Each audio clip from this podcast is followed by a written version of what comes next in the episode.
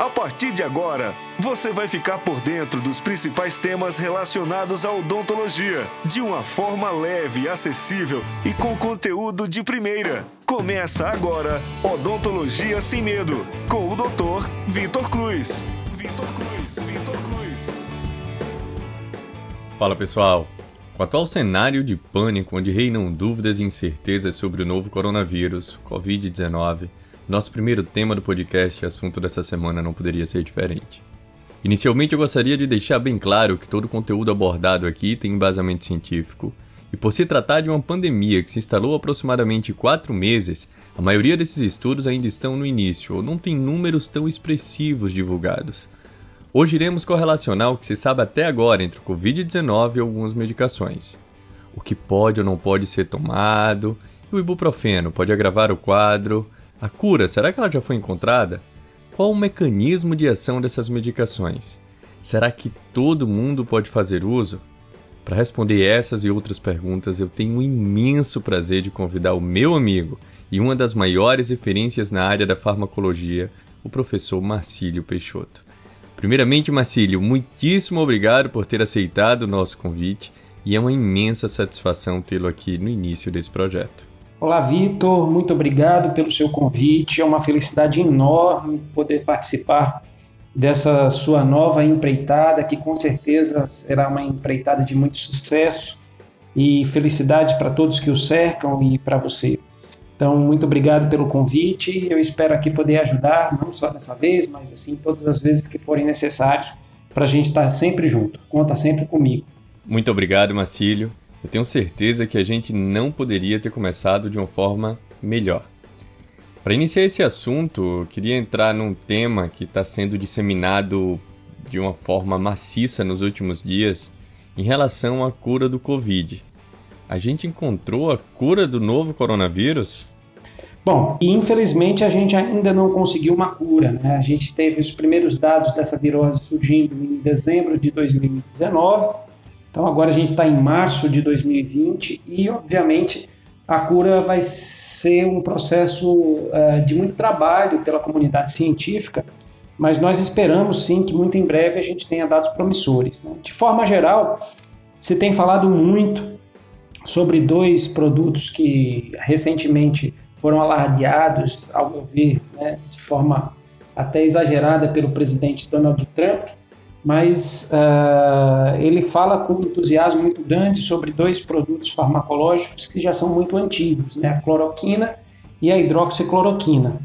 Bom, infelizmente uh, a gente ainda não tem dados de grande relevância, né? os, os estudos iniciais que, que foram apresentados são estudos que ainda mostram alguns vieses científicos e aí você sabe muito bem que todo cientista ele tem uma característica muito grande de ceticismo, mas realmente faltam estudos clínicos randomizados para que a gente se sinta seguro em poder afirmar que a cloroquina e a hidroxicloroquina sejam substâncias eficientes para o tratamento e a cura uh, do, do Covid-19. Uh, talvez de uma forma mais alentadora e talvez mais promissora, pelo menos eu acredito que as vacinas têm um papel muito mais significativo e desde a definição do genoma do vírus, né, se tem trabalhado intensivamente para que se produzam vacinas que possam aí sim prevenir né, que a gente faça a contaminação.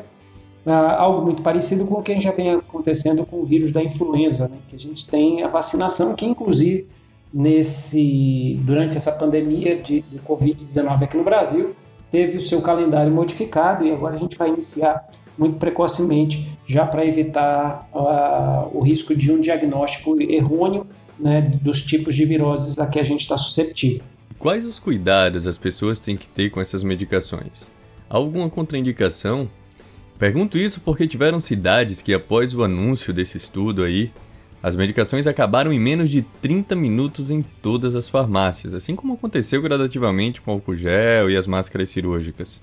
Bom, com relação aos cuidados que a gente deve ter com essas medicações, eles são muito importantes. Né? Infelizmente, como você muito bem falou, já se tem até risco de falta desses medicamentos por um exagero da população de que corre as gôndolas das farmácias né, à procura desse medicamento sem nenhuma base científica e de uma forma até relativamente desesperada, né, causando uma certa, um certo pânico.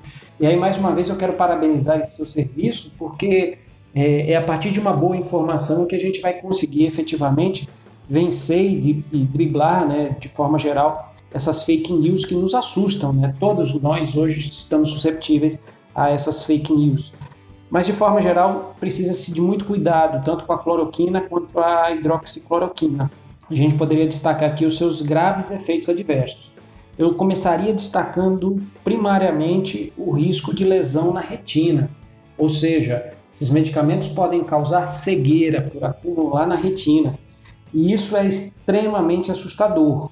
Inclusive, já adiantando, é uma das contraindicações do produto, dos produtos. Né?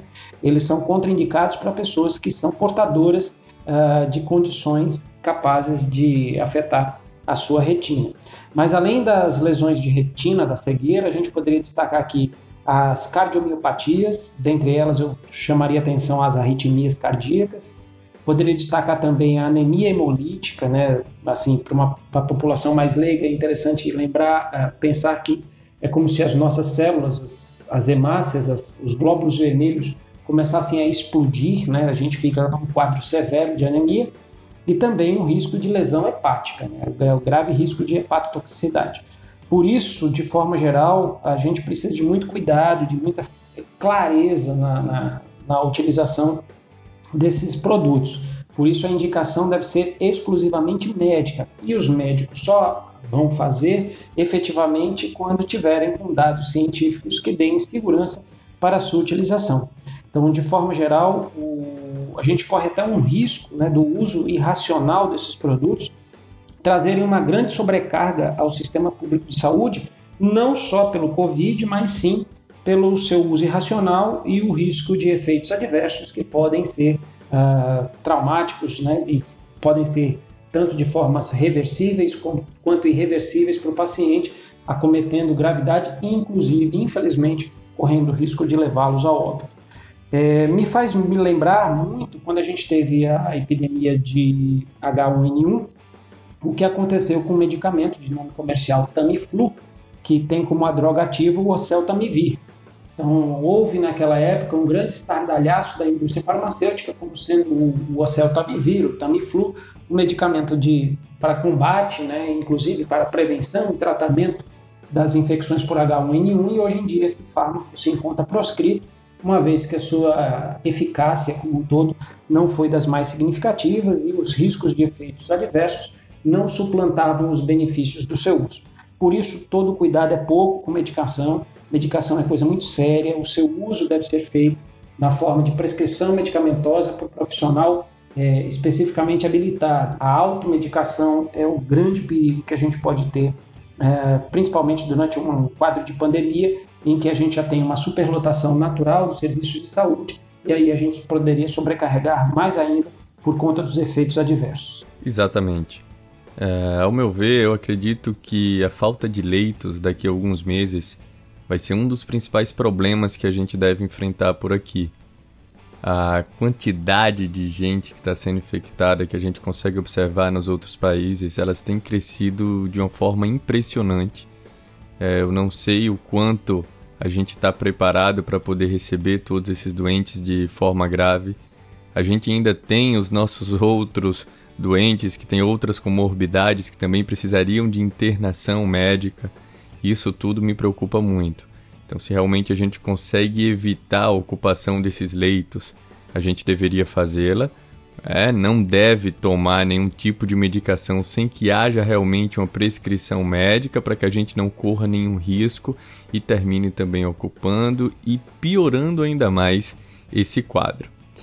Mas, professor, como a associação, por exemplo, de um, um dos artigos que a gente pegou, ele associava um antimicrobiano, no caso a azitromicina, e a hidroxicloroquina, por exemplo. Como que a associação de um antimicrobiano ela pode ser eficaz contra uma doença que é viral, que é um vírus. Bom, muito interessante você me perguntar sobre essa associação azitromicina mais hidroxicloroquina. Na verdade, esse foi um dos estudos que apareceram recentemente agora na, nossa, na, na literatura, dizendo do, da negativação do PCR, né? a reação de cadeia polimerase um dos tipos de exame que podem ser feitos para detecção do vírus do Covid-19. E nesse estudo mostra-se que essa associação houve, promoveu uma, uma negatização precoce em comparação com os outros casos. De forma geral, os mecanismos ainda são, é, podemos dizer assim, que são ainda especulações. Nós temos estudos in vitro que comprovam algumas possibilidades de mecanismos de ação, mas a gente ainda não tem segurança efetiva para poder afirmar o verdadeiro mecanismo de ação sobre a, a célula que está infectada, no caso aí as células pulmonares, que são as principalmente as principais agredidas durante a infecção pelo Covid.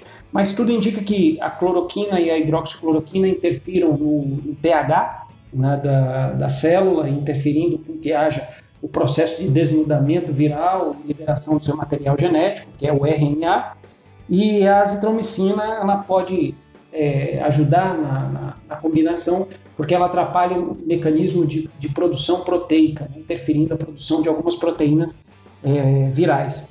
Mas, de toda forma, é, como a gente já falou anteriormente, ainda é, estamos numa fase muito precoce.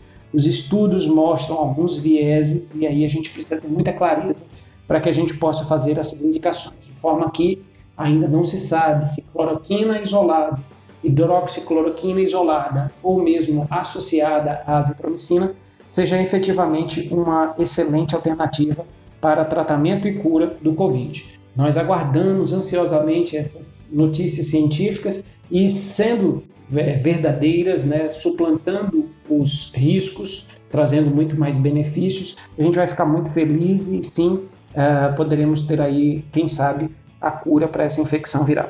Essa pergunta eu não poderia deixar de fazer. E o ibuprofeno? Finalmente, é mocinho ou vilão? O The Lancet, no dia 11 de março, alertou toda a comunidade acadêmica quanto ao perigo do uso do ibuprofeno. Já a OMS, no dia 18 de março, voltou atrás e disse que não há nenhum tipo de recomendação contra o uso dele, principalmente nos sintomas, no tratamento dos sintomas do novo coronavírus.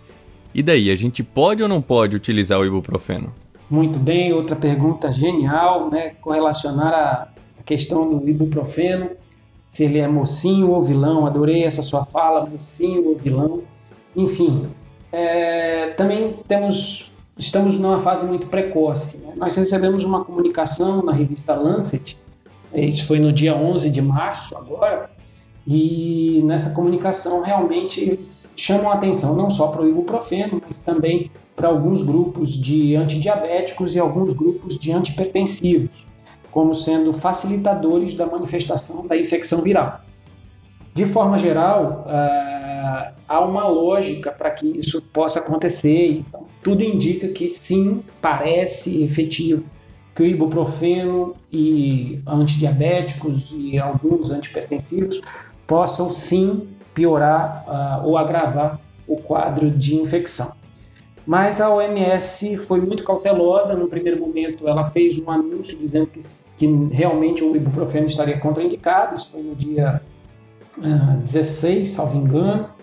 E agora, mais recentemente, no dia 18, a OMS volta atrás, dizendo que realmente não tem dados suficientes para contraindicar o ibuprofeno.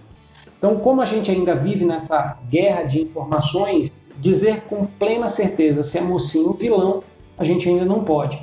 Porém, vale o bom senso, né? Se há uma possibilidade, ao meu ver, deveríamos evitar o ibuprofeno como sendo uma alternativa. Aliás, não falaria só do ibuprofeno, falaria de toda a sua família e mais ainda, falaria dos anti-inflamatórios não esteroides.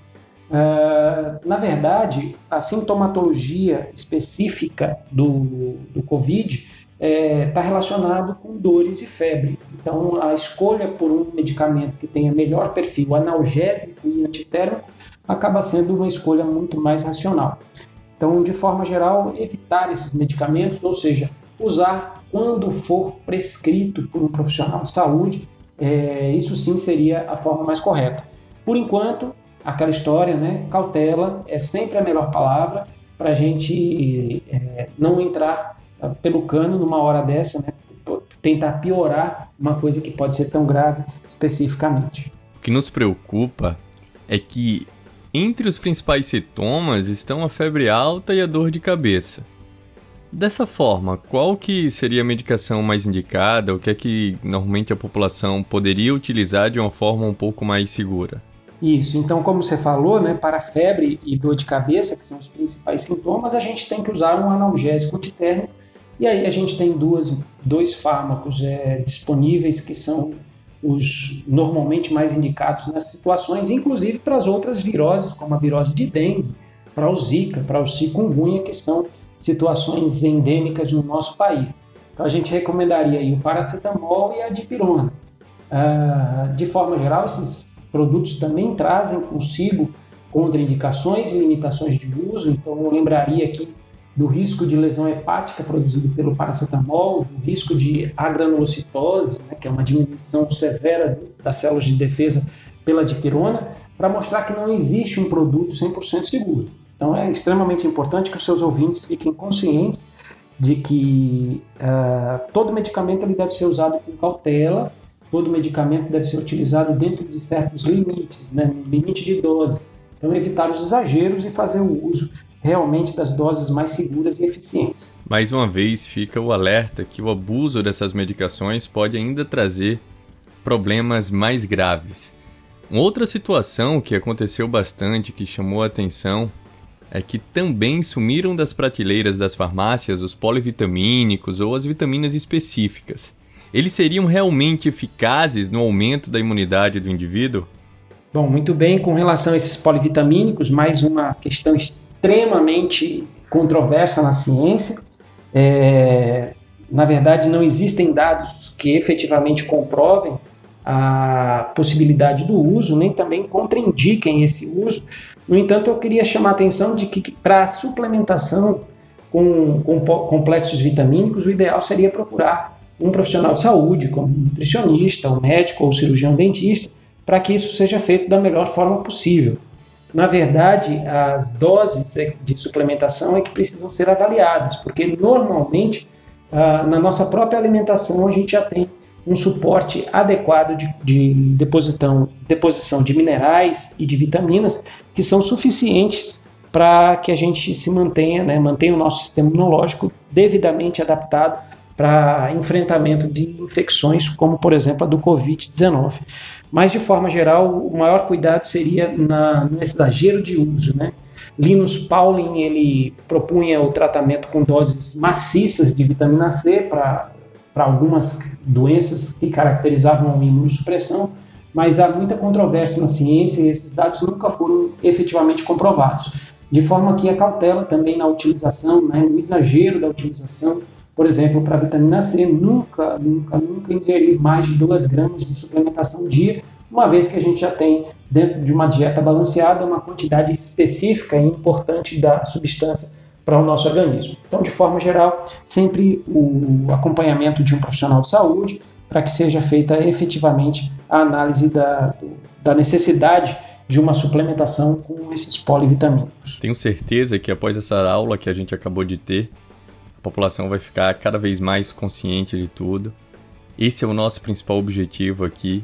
Professor, infelizmente o nosso tempo está acabando e eu gostaria de saber qual o recado que você quer deixar para todos os nossos ouvintes? Bom, como recado para todos, eu gostaria de dizer aqui que real, realmente estamos vivendo uma situação muito grave e que a melhor medida é sempre a prevenção. Então, o meu recado principal é tentar manter o isolamento social, que já é uma recomendação dos governos, né?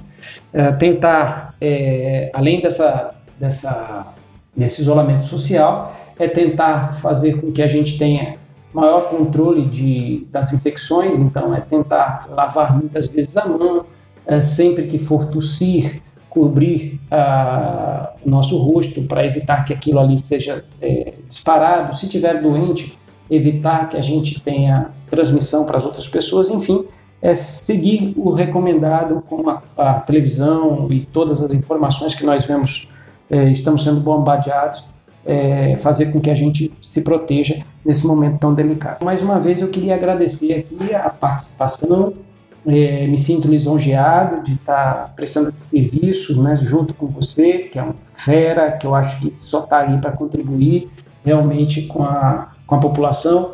Então, muito obrigado, conte sempre comigo e vamos nos manter informados para sempre que houver necessidade, para sempre que houver alguma novidade, estarmos aqui à sua disposição. Obrigado e um forte abraço para você. Eu é quem agradeço por esse show de informação baseado em dados científicos, todas as dúvidas que nos foram tiradas. Tenho certeza que essa é a primeira participação de muitas suas por aqui.